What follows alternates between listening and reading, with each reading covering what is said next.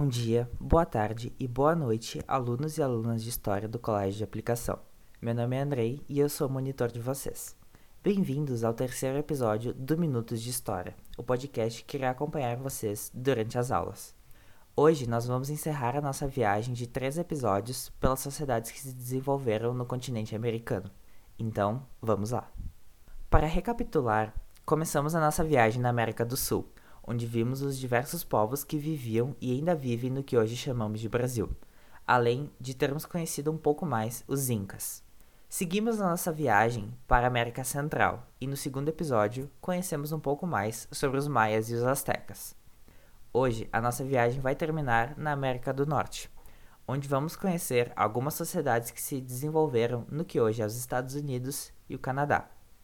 Assim como o resto da América, essa região viu nascer diversas sociedades diferentes entre si, mas que muitas entraram em contato. É importante a gente lembrar que, assim como a América do Sul, o Norte possui ambientes bem diferentes, desde partes mais quentes até partes congeladas. Isso com certeza influenciou nas sociedades que se desenvolveram nessas regiões, que produziram culturas e organizações sociais bem diferentes. Segundo um censo realizado em 2010, só nos Estados Unidos existem mais de 2 milhões de indígenas. O número no Canadá é de mais de 1 milhão. Diversas etnias se desenvolveram nessa região, como os Navarro, os Choctaw, os Sioux, Chippewa, Apache, Blackfeet, Iroqueses, Pueblo e dezenas de outras. Assim como nos outros episódios, infelizmente não vai ser possível falarmos sobre todas essas etnias. Então vamos focar em apenas duas, que vocês já devem ter ouvido falar: os navarros e os iroqueses. Então, vamos começar. A primeira sociedade que vamos tratar é a dos navarros.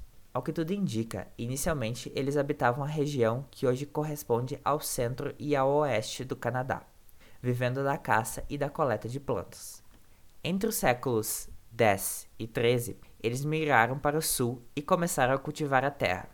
Eles moravam em casas chamadas de hugans, formada por seis ou oito paredes de madeira cobertas de terra. Através do contato com outras sociedades vizinhas, como os pueblos, eles desenvolveram diversas habilidades, como a agricultura, o trabalho com a prata e a tecelagem, se destacando até hoje em dia na produção de tapetes. Pesquisas indicam que os navarros fazem parte do grande grupo do povo Apache, tendo se separado através do desenvolvimento da agricultura, enquanto os Apaches eram conhecidos pela caça e a criação de búfalos, realizada através do contato e a mistura cultural com outras sociedades, em especial os pueblos. Apesar de compartilharem o idioma e a cultura, não havia uma unidade política entre os navarros. Eles viviam em grupos com as suas lideranças e eram conhecidos por realizarem expedições de ataque para roubar animais e escravos. É importante a gente lembrar que nem todos os grupos navarros faziam isso, porque havia uma independência entre as organizações grupais. Os navarros estavam instalados em um território que interessava aos colonizadores espanhóis, sendo esses um dos principais inimigos dos navarros, já que os ingleses estavam bem longe de seus territórios e os Estados Unidos viria a ser um problema para os navarros apenas quando já era um país independente. Para os espanhóis do México, o território navarro pertencia a eles, mas de fato nunca conseguiram controlar. Os espanhóis mandavam frequentemente expedições de conquista, mas sempre falhavam. Os navarros nunca foram catequizados, mantendo as suas organizações religiosas até hoje. Com a vitória da Guerra do México em 1846, os Estados Unidos, que já era um país independente, tomou o controle dos territórios navarros e começou uma verdadeira campanha de extermínio para controlar esses territórios. Isso modificou a organização social e cultural dos navarros, que foram influenciadas pelos novos colonizadores. Apesar disso, se mantém até hoje enquanto uma nação originária dos Estados Unidos, algumas pessoas vivendo em reservas e outras inseridas nas cidades. As guerras de conquista não atingiram apenas os navarros. Os Estados Unidos são conhecidos pelas suas campanhas de extermínio e conquista realizadas no século XIX, tendo atingido diversas sociedades originárias. Uma delas vai ser a nossa atenção a partir de agora. Vamos então conhecer um pouco mais sobre os iroqueses. Eles habitavam a região dos Grandes Lagos, que hoje faz parte da fronteira entre os Estados Unidos e o Canadá, assim como praticamente todas as sociedades que tratamos nesses três episódios. Os iroqueses, na verdade, eram diversas nações unidas pelo idioma e cultura semelhantes, como Senecas, Onondagas, Oneidas, Cayugas, Oronesson, Eriês, entre outros. Apesar de habitarem uma região próxima, diferentes formas de organização social estavam presentes entre essas nações, desde grupos caçadores-coletores nômades até grupos que praticavam a horticultura. O termo iroquês foi usado pelos colonizadores para se referir a cinco nações falantes do idioma iroquês que viviam no território mais fértil da região, que eram os Mohawks, os Oneida, os Onondaga, os Cayunga e os Seneca. Essas cinco nações desenvolveram uma confederação por volta de 1400, anterior à chegada dos europeus, chamada Liga Iroquesa. Eles se autodenominavam Haudenosaunee, que significa gente que constrói uma casa larga. Os membros dessa confederação viviam de forma mista, da caça, da coleta e da horticultura. Nessa sociedade, a mulher desempenhava um papel fundamental.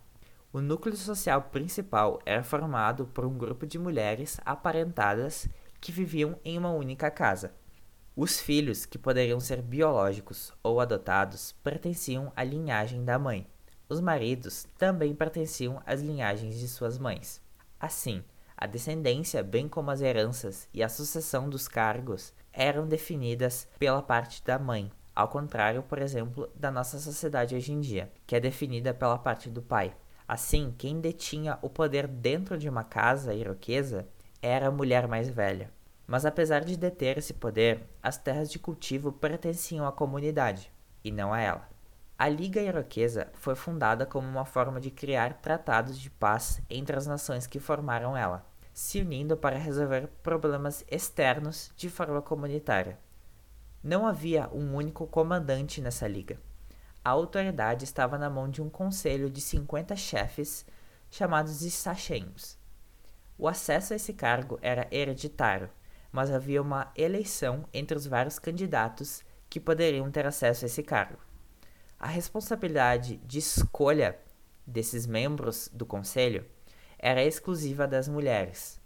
A matrona-chefe, ou seja, a mulher mais velha e a mais sábia, se consultava com as outras anciãs e escolhia um candidato. Se esse membro do conselho não desempenhasse seu papel da forma que era esperada, ele poderia ser retirado do cargo pela matrona-chefe. Assim, apesar das mulheres não poderem desempenhar esse papel, eram elas quem escolhiam exclusivamente quem faria parte do conselho. Essa organização interna fez com que, a partir da chegada dos colonizadores, a Liga Iroquesa desempenhasse o papel de um dos grupos originários mais poderosos e mais influentes da região. Seguindo tradições iroquesas de reciprocidade, a Liga buscou assinar tratados com os ingleses para resolver problemas regionais e satisfazer os interesses de ambas as partes. A partir da independência dos Estados Unidos, o processo de dominação também atingiu a Confederação, que se viu drasticamente reduzida. Entretanto, as nações iroquesas não foram exterminadas e ainda se mantêm traços dessa confederação, como a existência de um grande conselho que une as diferentes nações. Assim, conhecer um pouco sobre essas sociedades é importante, porque nos permite entrar em contato com formas diferentes de organização social. Olha só, a gente já trabalhou com duas sociedades hoje e percebemos grandes diferenças entre elas e também muitas semelhanças e elas nem vivem em um território tão distante assim. É muito importante a gente ter sempre em mente que não devemos generalizar todas as sociedades originárias como uma coisa só. E essa pequena viagem de três episódios nos ajudou a perceber isso. O continente americano é enorme e a gente não pode esperar que todas as sociedades que aqui existem fossem iguais, não é mesmo? Se fôssemos trabalhar com ainda mais sociedades, veremos muitas outras diferenças. Podemos perceber também outras alternativas de organização social que nos mostram que a nossa não é a única possível e nem a mais certa. Vemos sociedades mais comunitárias e com forte importância feminina, como a da Liga Iroquesa, e que nos fazem pensar sobre como nos organizamos enquanto sociedade. E é com isso que eu encerro a nossa última parte da viagem pelas sociedades da América. Na próxima vez que nos encontrarmos, vamos falar de outro assunto. Então, até lá!